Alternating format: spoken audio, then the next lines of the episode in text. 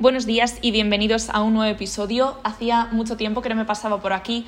Bueno, quería deciros que he subido a mi Instagram, polis.podcast, una serie de historias relacionadas con los delitos sexuales.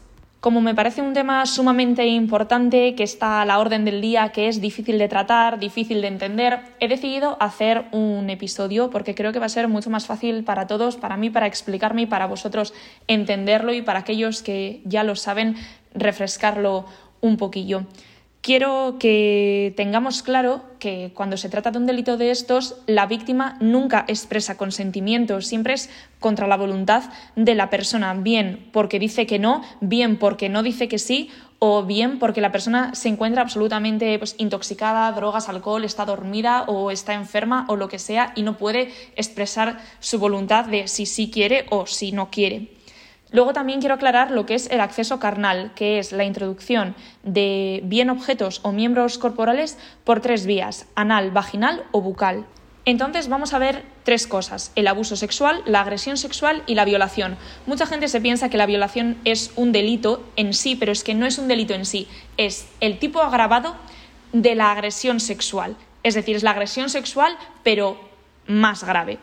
Entonces, el abuso sexual no hay violencia o intimidación, puede que haya acceso carnal o no, es decir, abuso sexual es sin empujarle a nadie, sin maniatarle, sin agarrarle, sin forzarle, sin intimidarle, meterle la mano en el escote a una chica, meterle la mano en el pantalón a un chico o a una chica, me da lo mismo, no voy a entrar en esos detalles. Incluso penetrar a una persona que está dormida o completamente intoxicada por las drogas o el alcohol, como hemos comentado. Luego tenemos la agresión sexual. La agresión sexual requiere violencia o intimidación, pero no hay acceso carnal. Es decir, yo eh, agarro a una persona de los brazos, no le dejo que se mueva y le beso, le toco, lo que sea, contra su voluntad. Ahora, si aparte de eso hubiera acceso carnal, estaríamos ante el tipo agravado que sería la violación, es decir, mantener relaciones sexuales con penetración bucal, anal o vaginal con una persona absolutamente en contra de su voluntad, evidentemente. Luego tenemos matices. Eh, si la persona es especialmente vulnerable, pues las penas eh, variarán y demás. Pero bueno, eh, básicamente es lo que os he contado. Veis que es muy sencillo y conlleva unas penas de prisión de hasta 15 años.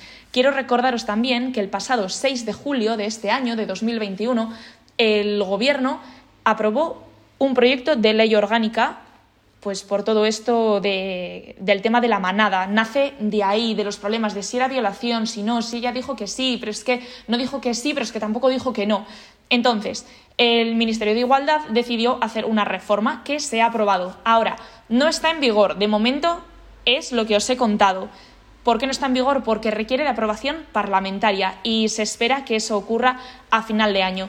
Así que ya veremos. Esta reforma pues eh, trae novedades como por ejemplo que el acoso callejero sea delito, que la violación no requiera Em, fuerza o intimidación, es decir, que si yo penetro a una persona, como os he dicho, dormida o plenamente intoxicada, que no se entera de nada, también sea violación. Y además hacen un especial énfasis en las agresiones sexuales a menores de edad y también menores de 16 años. Así que bueno, ya veremos a final de año si esto entra, seguro que sí, que se va a aprobar eh, todo lo que sea proteger a las personas, tanto hombres como mujeres y sobre todo pues eh, menores de este tipo de acciones, a mí me parece bien que se endurezcan las penas y se endurezcan las leyes.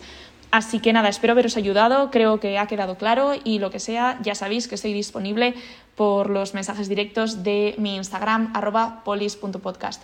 Así que nada, cuidaros mucho, eta ondo izan.